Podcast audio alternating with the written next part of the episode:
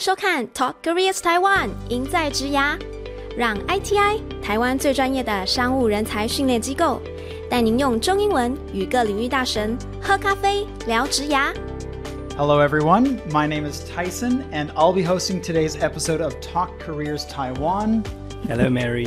Hey, hello, everyone. It's my pleasure to be here, and I hope the later sharing. Right, you're in Taipei right now. I absolutely love Taiwan, best country in the world. Oh, that's wonderful, dear. And I'm sure 我们欢迎呃特波国际股份有限公司执行长卢天记卢老师，老师你好，你好，谢谢心怡，谢谢。重量级的来宾啊，我我我也很高兴哈，也很荣是幸有这个机会。今天呢，刚好假日嘛哈，我们大家一块来喝喝咖啡，聊聊天。好的，那老师就今天放松心 情，跟我们一起来就是聊聊天这样子。本频道由经济部国际贸易局赞助，外贸协会 ITI 企划播出。